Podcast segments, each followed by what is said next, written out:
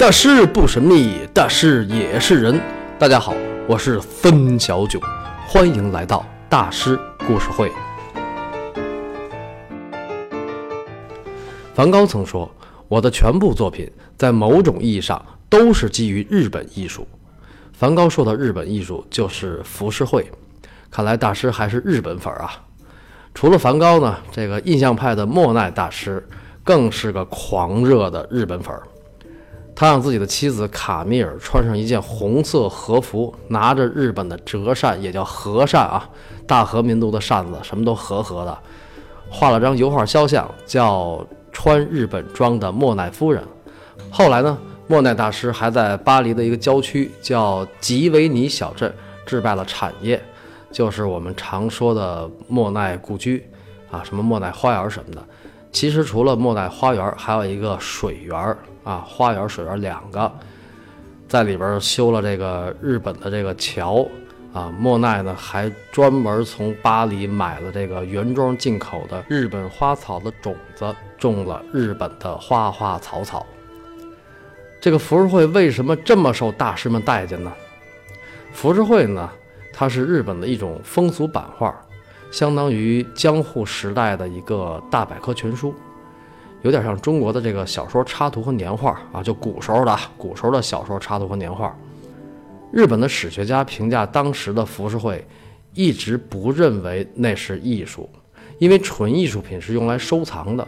这个浮世绘呢，它是走群众路线的，流传于市井坊间，是用来卖的，商业目的很明确，而且还是印刷品。所以在当时，日本本土浮世绘并不是一个高大上的艺术。后来的日本漫画啊，日本动漫确实是由浮世绘发展过来的。梵高、莫奈还有很多印象派的画家推崇浮世绘，是因为大师们艺术造诣高深、独具慧眼，能够透过现象看本质，看到了浮世绘的真正价值吗？不完全是。其实从一八六七年开始，日本文化就风靡欧洲。当时的很多社会名流啊、艺术家啊，家里边要是没有几幅浮世绘，没几个日本的瓶瓶罐罐啊，弄个屏风什么的，那就是土鳖。好多贵妇人，包括画家的妻子啊、女朋友啊，都有一件和服当睡衣。日本的东西当时那就代表着时尚，这怎么回事呢？因为一个大 party，就是一八六七年的巴黎世界博览会。上期的花絮里边，我讲了巴黎大改造。从一七八九年到一八五二年这几十年间，巴黎人民就一直革命、革命、革命。等到那个拿破仑三世路易波拿巴在一八五二年建立了法兰西第二帝国。然后从一八五三年就动工开始进行巴黎大改造，一直到一八七零年结束。实际上，这个巴黎大改造呢，它是从一八五零年就开始规划了。那么，十九世纪的六十年代，正好是路易波拿巴的事业上升期，所以他就想着，怎么才能让法国更牛呢？怎么才能让巴黎不仅是法国的首都，而且也是世界的中心呢？怎么才能多挣点钱呢？因为这个城市大改造是要花大钱的啊！一八五五年，这个路易波拿巴为了挣点钱，就办了一次巴黎世博会，但是亏了，赔了八百多万法郎。那怎么才能够迅速的名利双收呢？那就再办一次大 party。一八六七年，巴黎大改造已经接近尾声，整个城市年轻时尚、欣欣向荣，所以第二届。巴黎世界博览会盛大举行，整个法国人都很激动啊！大文豪维克多·雨果还特别撰写了世博会的巴黎指南，说：“抛弃战争吧，让我们联手和谐与团结。”在各国的皇帝贵族欢聚一堂，这个饕餮盛宴被誉为贵族的芭蕾舞台。在这次世博会上，伟大的圆舞曲之王。奥地利音乐家小约翰施特劳斯亲自指挥了自己在1866年创作的一首没有火的作品，就是咱们现在听到的《蓝色多瑙河》，立马成为神曲，扬名世界。几个月后就去美国公演了。还有呢，咱们现在盖楼用的混凝土技术，也是在1867年的巴黎世博会上冲出巴黎，走向世界的。当时一个叫约瑟夫·莫尼埃的法国花匠，用这个混凝土技术做了一花盆，轰动学界啊。然后莫尼埃就把这个混凝土技术，还有这个制作流程，在世博会上展了一下。看来这个办会是最好的营销手段啊。这届世博会呢，最终盈利四百多万法郎。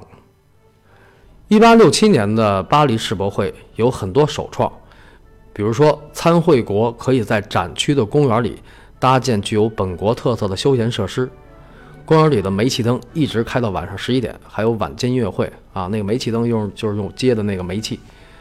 然后呢，有一个自费参会的日本商人叫清水卯三郎。就在展区里搭建了一个日本茶室，找了几个日本艺妓来招待客人。呃，这个清水卯三郎还是很聪明的啊，那个时候就知道推广体验式消费了。但是这个艺妓啊，不是妓女啊，艺妓是声色俱佳的艺人，她是日本的国粹。那做一名艺妓，要从小进行严格的舞蹈、器乐、礼仪、琴棋书画。茶道、针灸，甚至外语训练，啊，这个针灸不是那个扎针的意思啊，针灸就是倒酒。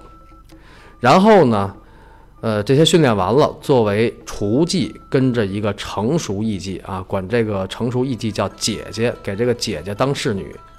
然后过一阵子再升级为实习艺妓，在这个姐姐接待客人的时候。这个实习艺妓作为舞妓进行表演，就是跳舞啊。然后等到有了稳定的客户以后，才能成为正式艺妓。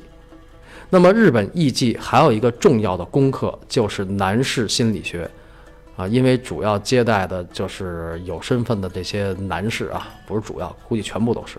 二战以后，日本就多次派艺妓接待外国政要。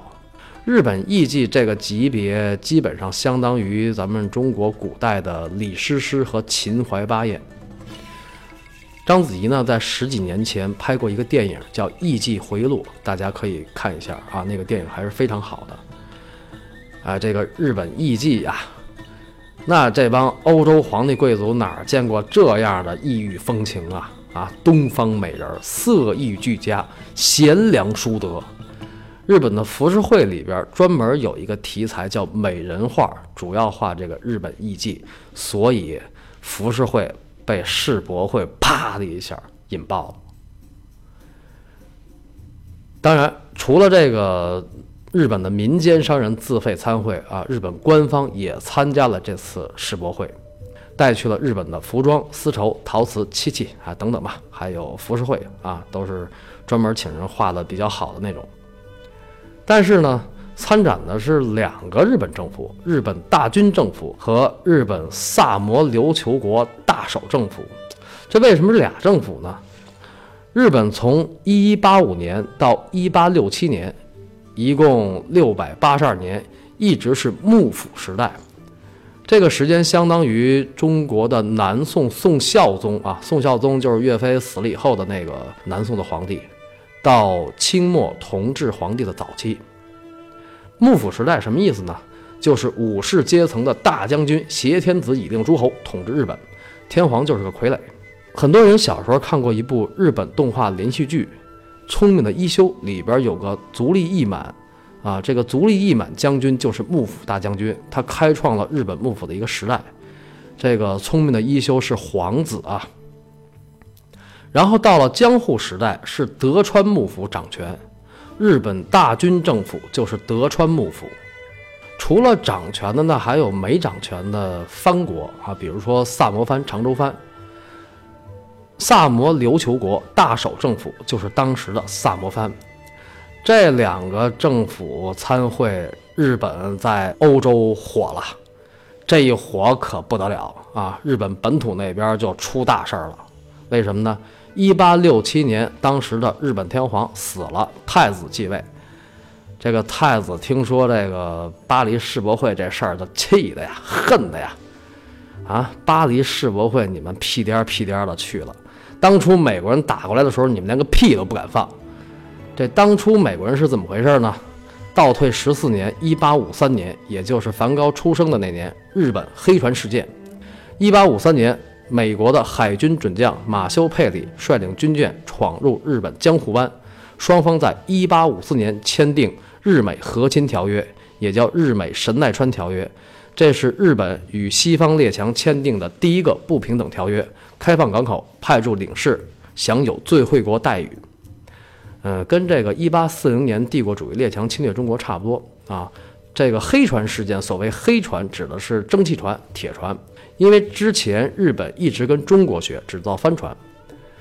然后不久以后呢，英国、沙俄、荷兰等国也和日本政府签订了亲善条约。荷兰啊。梵高的祖国啊，日本被迫结束闭关锁国的时代，欧洲开始由日本进口茶叶等商品。这个日美和亲条约的落款儿就是日本大军政府，所以闹的这个欧美国家很长时间不知道日本还有个天皇。所以你看这太子气的啊！就你们那点出息，还敢代表国家、代表人民，主要是代表我们家去参加世博会。这回世博会日本火了，我要是再不动手把你们干掉，以后就彻底没我们家什么事儿了。所以太子就联合萨摩藩、长州藩，先灭了德川幕府，后来又灭了萨摩藩，就这俩去参会的啊。这个太子。就是明治天皇。一八六八年一月，明治维新开始，日本脱亚入欧，走上资本主义道路，一直到十九世纪九十年代。一八七三年，明治政府派团参加了维也纳世博会，同时开始允许基督教在日本传教。你看，这通商、参会、传教，这三件事儿啊，从此日本欧洲一家亲。两次世博会让日本艺术彻底成为欧洲时尚。梵高呢，生于1853年3月30日，死于1890年7月29日，所以他的一生基本上是日本黑船事件到明治维新结束。这个梵高跟日本还真是挺有缘分的啊。那么日本明治维新的时候，中国在干嘛呢？太平天国洋务运动。太平天国运动历时十四年，是人类历史上伤亡最大的战争，其次才是一战和二战。太平天国运动使中国的人口由原来的四亿减到了二点四亿。然后接下来是洋务运动，然后慈禧太后修颐和园，这段历史大家都清楚，就不说了啊。所以呢，这个十九世纪后半期啊，整个中国是内忧外患，民心涣散。国运衰微，这样的一个国家怎么可能进行文化输出呢？所以巴黎世博会、日本明治维新，让欧洲大师们大量的接触了浮世绘。当时在欧洲文艺界，甚至出现了一个词儿，叫“日本主义”。你看，都主义了哈。那时候有个英国画派叫拉斐尔前派，拉斐尔前派的代表人物大帅哥洛塞蒂说。日本艺术革了欧洲艺术一半的命，这个革命者指的就是梵高和印象派那些人。大师们的艺术革命也是伴随着一项重要的科技发展走过来的，就是照相技术。欧洲人从16世纪就开始研究照相技术，到了19世纪，照相技术突飞猛进。1861年，第一张彩色照片出现。一八八八年，柯达胶卷诞生。柯达呀，啊，非常怀念啊，柯达金胶卷。那么，这个照相技术的发展，对于欧洲绘画从文艺复兴以来的五百年的写实绘画传统来说，这可是要了亲命了啊！咔嚓一声，一大批画家失业了。所谓写实绘画，就是画的特别像的那种。啊，那为什么照相机出现了这个一大批画家失业了呢？你再像像得过相机吗？就算你像得过相机，那你快得过相机吗？所以呢，艺术家们就开始思考一个问题：艺术到底是为了什么？肯定不能再为了画了像了，是吧？所以当他们看到来自东方的日本浮世绘的时候，就特别兴奋。哎，你看这画还能这么画哈，不像照片，没有明暗，没有立体感，线条感强，色彩鲜艳单纯。这东方美女还都是小嘴小眼睛，这有点意思啊。这终于找到了跟相机叫板的东西了。你看相机拍不出来吧？其实大师们是被那种东方绘画的线条感，还有那种色彩的装饰感，以及那种意境所感染了啊！那一根线能画的那么长，还那么清楚，这个在欧洲古典绘画里面是没有的。还有那个人物那种神态啊，比如说美女啊、武士啊，都不像现实生活中的人，但是都特别的有韵味儿。三百多年的卢浮宫里边全是画的倍儿像的。这莫奈、梵高他们看着就烦了。艺术呢，就是一个不断创新的过程。梵高一直在寻找一个完全不同于人的表达方式，所以在这个日本主义狂烧欧洲的事态下，梵高作为浮世绘的铁粉出现了。他这样在巴黎过了两年，一想这地儿不能待了，我得走。为什么呢？原因有三个。第一个是没有真正的融入到印象派的朋友圈里。梵高呢是典型的憨轴性格，这个憨轴性格和印象派那帮优雅的端着的法国画家是很不同的，而且梵高的法语也不太好，所以除了少数一两个印象派画家和梵高关系不错，大部分人眼里梵高就是个荷兰乡巴佬啊，外地农民画家。而且梵高虽然向印象派学技术，但是并不完全认同印象派的艺术观念。梵高觉得，印象派你这个还是在追求真实感，就是阳光空气的那种真实感啊，线条感不够强，颜色也不如浮世绘那种平面感更强烈、更来劲。你们画的那个大晴天还是不够蓝。第二点呢，梵高觉得自己是弟弟提奥的累赘啊，提奥是那种主流社会好青年，温文尔雅，努力工作。梵高是个挺善良的人，想着你看人家还没结婚呢，要不是因为你，干嘛非得住在蒙马特这种贫民窟啊？挣了钱还得先紧着你花，我这一大老爷们三十多了，我怎么 过意得去啊？梵高的自尊心是非常强的，而且梵高的性格确实也不太容易跟别人相处啊，所以他在巴黎的那段时间其实过得也不是很开心，他也没有什么存在感。第三点呢？就是浮世绘对梵高的影响。梵高在巴黎时期收集了大量的浮世绘，然后使劲的临摹，就是拿这个浮世绘当成油画来画。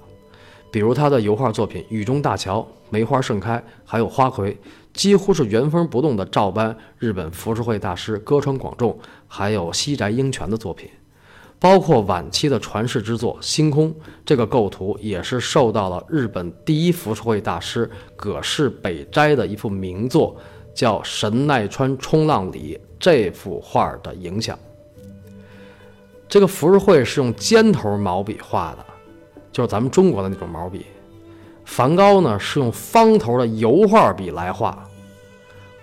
它不管是线条呢，还是上面那汉字啊，浮世绘上面有汉字啊，这个点儿、横、竖、撇捺，都是用这个方头的油画笔来画。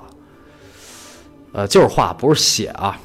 他通过这种方式来体会东方绘画的用笔用线的感觉。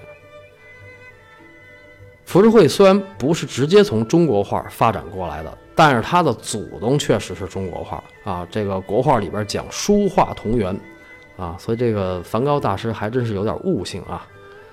所以我们看到这个梵高的油画里边，他这个线条感是特别强的。关于这个浮世绘的来龙去脉呢，我会在这一期的花絮里边详细介绍。呃，这个花絮的题目叫《浮世绘不光是少儿不宜》。呃，题目是这样。但是浮世绘呢，确实有很多内容确实是少儿不宜，所以呢，未成年的朋友就不要听了，啊，在这儿也不多讲了。还有呢，刚才聊到这个日本幕府，我也会在这一期的花絮里边介绍一下日本幕府的来龙去脉，会谈到一个我们非常熟悉的朋友，就是聪明的一休，包括心有未泯，请大家关注这一期的花絮啊，一共两个花絮。那么浮世绘的东方气息深深地吸引着梵高，而且梵高真的相信日本的天空特别特别蓝，所以他决定离开巴黎，去寻找自己梦中的蓝天。他去了哪儿呢？请听下集：阿尔的向日葵画家。